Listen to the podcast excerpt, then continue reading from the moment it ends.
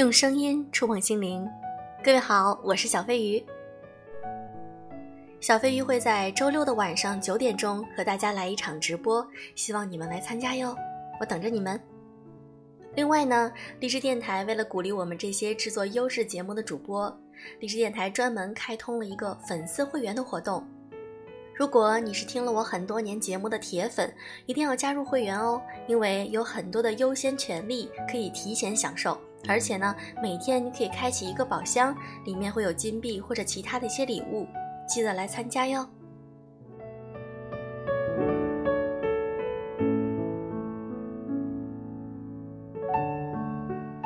其实每个人在生活中都有自己的至暗时刻，在低谷期。你要做哪些事情才能够走出黑暗，迈向光明呢？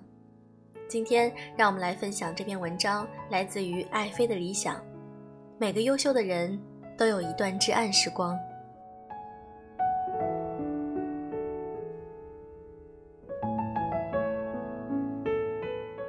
前两天我在朋友圈看到一句话：每个优秀的人都有一段至暗时光。看到那一刻，我就有了种被冲击的感觉，因为它让我想到了自己曾经的至暗时光，也想到了很多比我优秀许多的人的至暗时光。什么是至暗时光？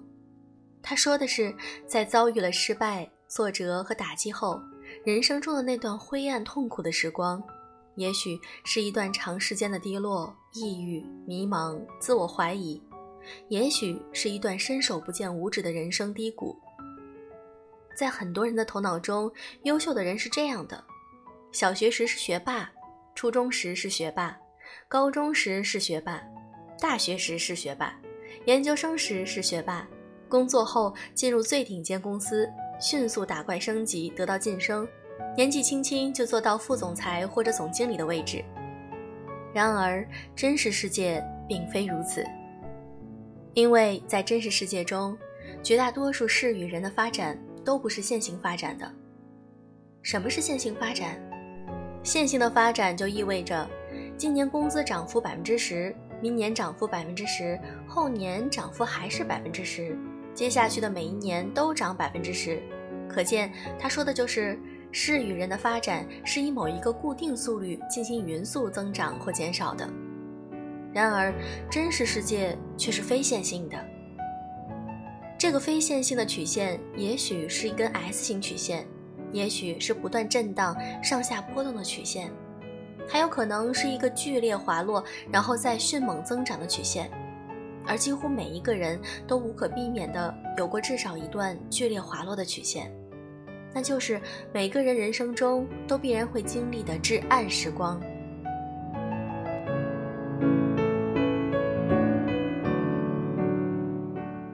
然而，人与人的区别是，有人从那段剧烈滑落的曲线中站起来了，有人却再也没有。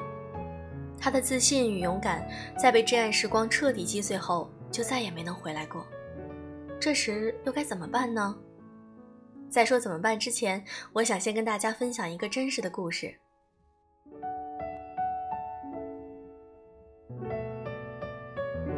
我那史诗般空前的失败。大学毕业后，罗琳开始从事文秘工作，后因恋爱分手，离开英国，去了葡萄牙，开始了一份教师工作。谁知没过多久，她的母亲便离世了。与此同时，她嫁给了一个游手好闲且自尊心极强的男人乔治。乔治不肯工作，所以家庭开支都由罗琳一人支撑。随着孩子的出生，家庭经济捉襟见肘。孩子在六个月的时候生了一场大病，更让这个家庭雪上加霜。这时的乔治不仅没有负起责任，反而责备罗琳，嫌他生了这个孩子，因为孩子的出生降低了他的生活质量。十一月的一个夜里，因为一点争论，乔治暴怒，他把房间里一切能够拿到东西全都扔向了罗琳，罗琳被击倒在地，还没等他站起来。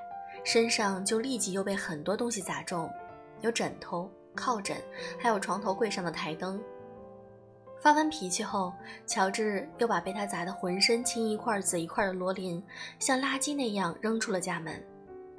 那时的罗琳只穿着一件单薄的衣服，披头散发，身上没有一分钱，也没有身份证，她根本就是无处可去。女儿虽然只有六个月大，但这次家暴让罗琳明白了这个男人无可救药，必须离开。于是，她从葡萄牙返回了英国，借住在了妹妹和妹夫家。那时，他已身无分文，也不能在妹妹家常住。于是只好去申请了政府提供的救济金。就这样，他用每月一百零三美元的救济金租了一个非常简陋的毛坯房，并在那里住了很久。那是罗琳人生里最黑暗的一段时光。那种绝望的心情已经把他逼上了绝路。他试图改变，却没有动力。他觉得自己已经掉入了一个黑暗的漩涡。只能随着那漩涡的巨大吸力不断的沉沦，直到黑暗将自己完全淹没。直到有一天，他在镜子里看到了那个形容枯槁、蓬头垢面的自己。他倒吸一口冷气，不敢相信自己竟然自怨自艾到这种程度。虽然他一直想要好好的照顾孩子，但现在的他却正做着完全相反的事儿。他把自己和孩子一起关在了这毛坯房里，每天靠救济金绝望的活着，甚至可以说是苟延残喘的活着。当终于意识到这一点后，他开始寻求改变。他找了一份兼职的文秘工作，并在后来通过努力考取了教师资格证，成为了一名法语老师。而正是在这段最艰难的时期里，他最终完成了《哈利波特与魔法石》的手稿。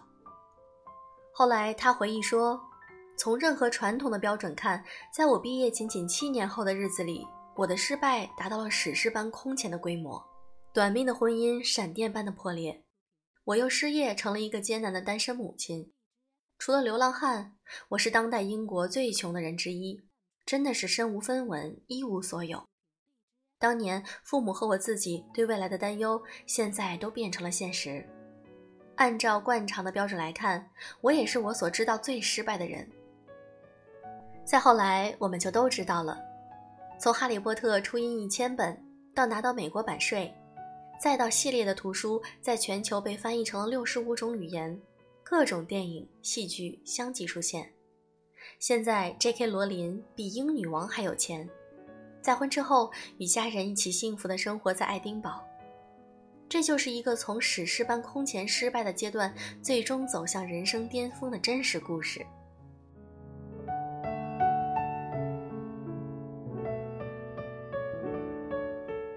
四个步骤帮你走出沉默的时光。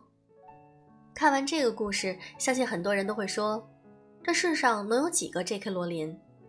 这话没错，那些从人生至暗时光中走出的人，都是别人，比如 J.K. 罗琳。比如被流放到农场一的王阳明，比如被迫离开苹果的乔布斯。而当自己深陷至暗时光时，一切都是那么的无助和绝望。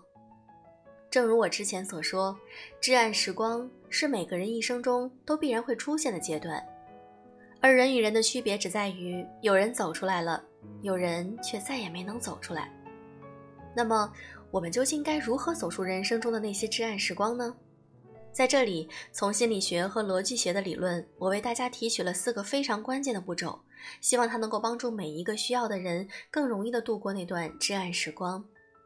第一步，打破错误认知。认知决定行为，所以如想改变行为，首先要改变认知。在这里，你需要打破三个错误认知，这是处于挚爱时光中的最常见的错误认知一：将一次或几次失败。等同于一无是处。举例来说，当一个人遭遇两次被分手时，就认为自己是一个在各个方面都很失败的人，不仅恋爱失败，工作也很失败。但其实被分手这个事仅仅是发生在了他的恋爱关系中，类似的失败和挫折并没有发生在他的工作中，也没有发生在他的朋友关系中或是父子关系中。所以从逻辑上讲，这根本就是完全不同的两件事儿。不该将一次或几次失败与一无是处画上等号。错误认知二，将一次或几次失败与永远的失败画上等号。如果一个人在一次或者几次失败后，就给自己下了一个结论：“我是一个永远失败者”，那就意味着他将自己的过去与自己的未来画上了等号。这也正是我的文章开篇所说，用线性发展的观点在看人生。有着错误认知的人，不仅喜欢将对个别坏事的解释由单个事件扩大到生活工作的方方面面，同时还喜欢将坏事的影响从过去延伸到永远。然而，如果你对思维的逻辑足够熟悉，就会发现，不论是横向的普通话的扩展，即将一次失败等同于一无是处，还是纵向的永久性的延伸，即将一次失败等同于永远的失败，他们都犯了同一个逻辑错误，那就是以偏概全。错误认知三：将失败原因全部都归咎于自己。现在至暗时光中的人常常爱反反复复地说同一句话，那就是一切都是我的错，或者是如果当初怎样怎样。然而事实却是，导致一个失败结果出现的原因，除了个人原因外，一般还存在着各种各样的外部原因。对于一个事件的失败原因，或是一系列事件的失败原因，我们都应该学着用系统思考的方式去看。而不能做出一切都是我的错这样的简单归因。虽然自我反省非常必要，也十分重要，然而一旦将所有的失败原因全部都归咎于自己的一个人，就会带来另一个非常严重的后果，即非常强烈的自我不接纳，从而导致严重的自我怀疑与自信全失。从此以后，做任何事都可能会变得战战兢兢，如履薄冰。可是，假如一直如此，事情还能做好吗？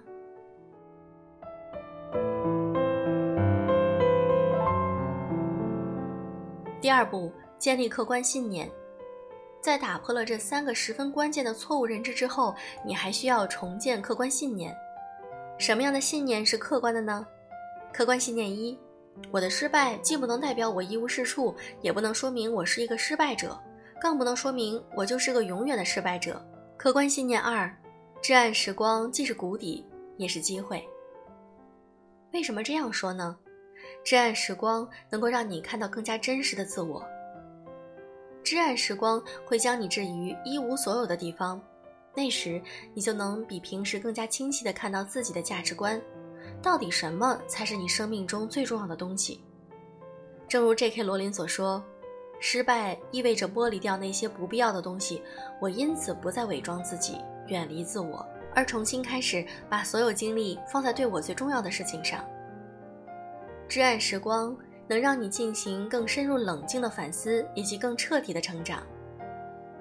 弗洛伊德认为，人类有一种强烈的潜意识，这就是渴望在他的一生中延续属于他们的关于情绪、思维、行为和防御的特定模式，在他们的内心世界一次次地创造同样特征的体验。而他们本身对于这种不断重复的行为却是一无所知，所以人的行为和思维往往会按照最初形成的那个定式进行，不断重复。而这种不断重复的思维行为定式，往往是与潜在的挫折和失败紧密相连的。只是绝大多数人在没有遇到突如其来的挫折和失败前，都不可能意识到，他们只是一次次的无觉知的重复着那些早已习惯的思维和行为定式。至暗时光的到来，从表面上看当然是个十分巨大的打击，但实际上却往往是那个能将一个人从定式中唤醒的东西。一旦唤醒，既往习惯的循环就会被打破，新的可能就会出现。第三步，从愿景出发去思考。什么是从愿景出发去思考呢？当一个人身处至暗时光时，假如他的注意力全部都放在了现有的环境上，就会愈发的自怨自艾，难以自拔。然而，如果他能够将目光与注意力投射在愿景上，就会发现人生的崭新意义与机会。前者习惯这样说：“现在已经都这样了，我又能怎么办呢？”后者喜欢这样说：“不论环境如何，不论过去如何，我都想要创造我的未来，实现我想要的人生愿景。”所以我准备这样做。正是因为二者的思维方式有着极大的不同，所以他们的结局自然也有天壤之别。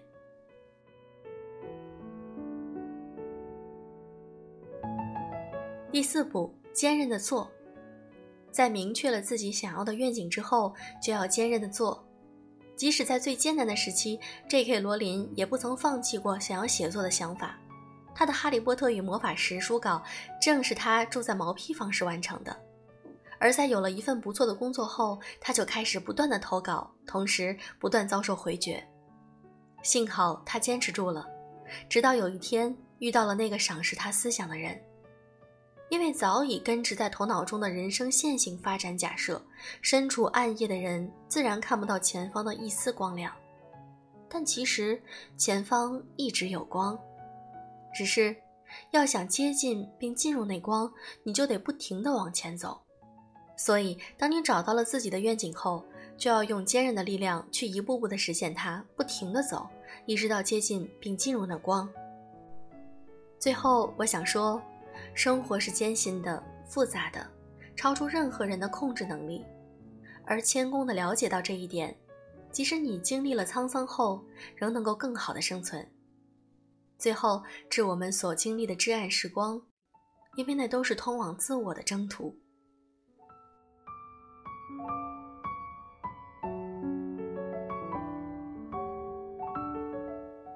这一期节目也感谢那些加入了我粉丝会员的你们，感谢你们一直以来对小飞鱼的支持。